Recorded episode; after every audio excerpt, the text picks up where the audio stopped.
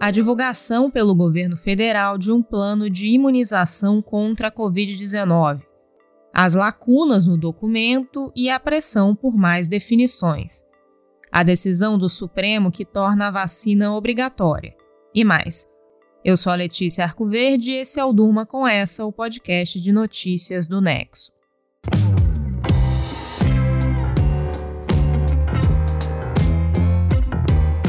Hoje é sexta-feira, 18 de dezembro de 2020, dia de extratos da semana aqui no Durma com Essa, quando eu trago um resumo das principais notícias dos últimos dias. Vamos lá? A semana que termina foi marcada pelo anúncio de um plano nacional de vacinação contra a Covid-19 no Brasil. A divulgação veio depois de pressão de governadores e do Supremo Tribunal Federal o documento prevê a compra pelo Ministério da Saúde de 350 milhões de doses de vacina, mas o governo federal ainda não fechou acordo para todas elas. E não há data marcada para o início da imunização, que vai começar com grupos prioritários, como profissionais da saúde e idosos. O ministro da Saúde, Eduardo Pazuello, fala na possibilidade de começar em fevereiro.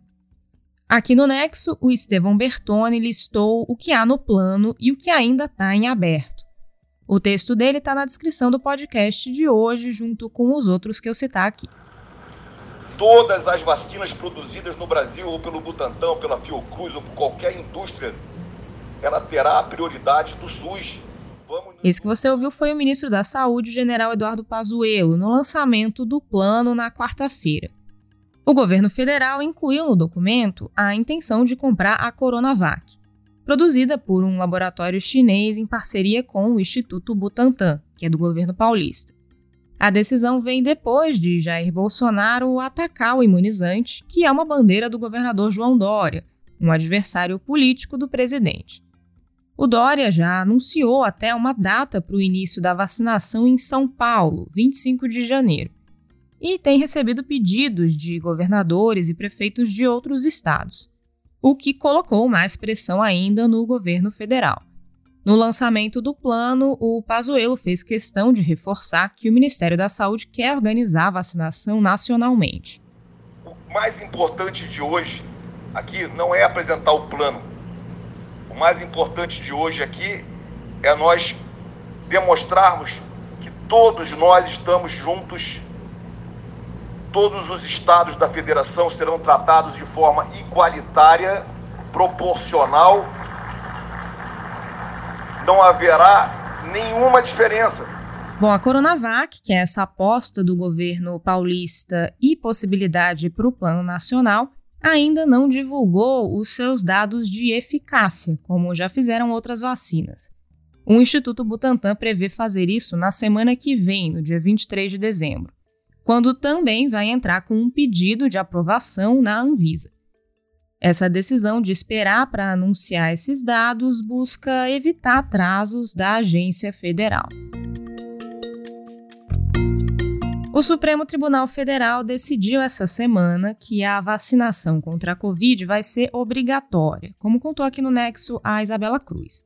Ninguém vai ser forçado a se imunizar, mas os governos estaduais e locais podem aprovar leis que imponham limitações e sanções para quem não quiser a vacina.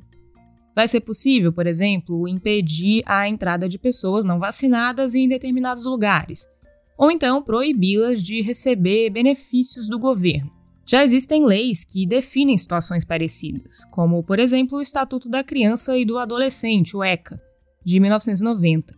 Isso porque a escolha de se vacinar não tem só um impacto individual, mas também coletivo, como lembraram os ministros do Supremo.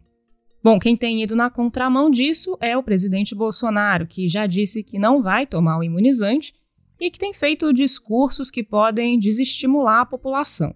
O que preocupa especialistas porque a vacina é essencial para frear o avanço do novo coronavírus. Aqui no Nexo, César Gaglione listou esse e outros pontos-chave para entender a imunização contra a Covid.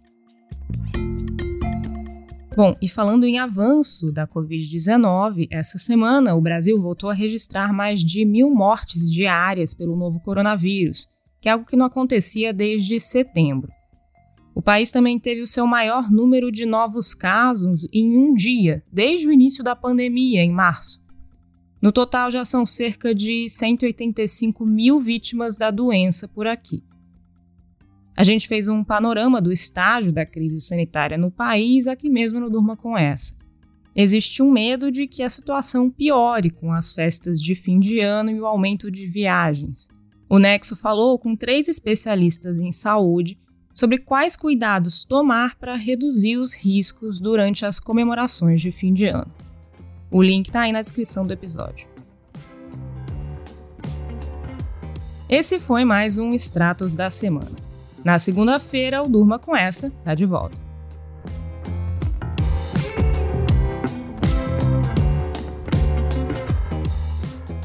Com roteiro de Letícia Arcoverde, produção de Conrado Corsalete e edição de som de Maurício Abade, fica aqui mais um Durma com essa. Até mais.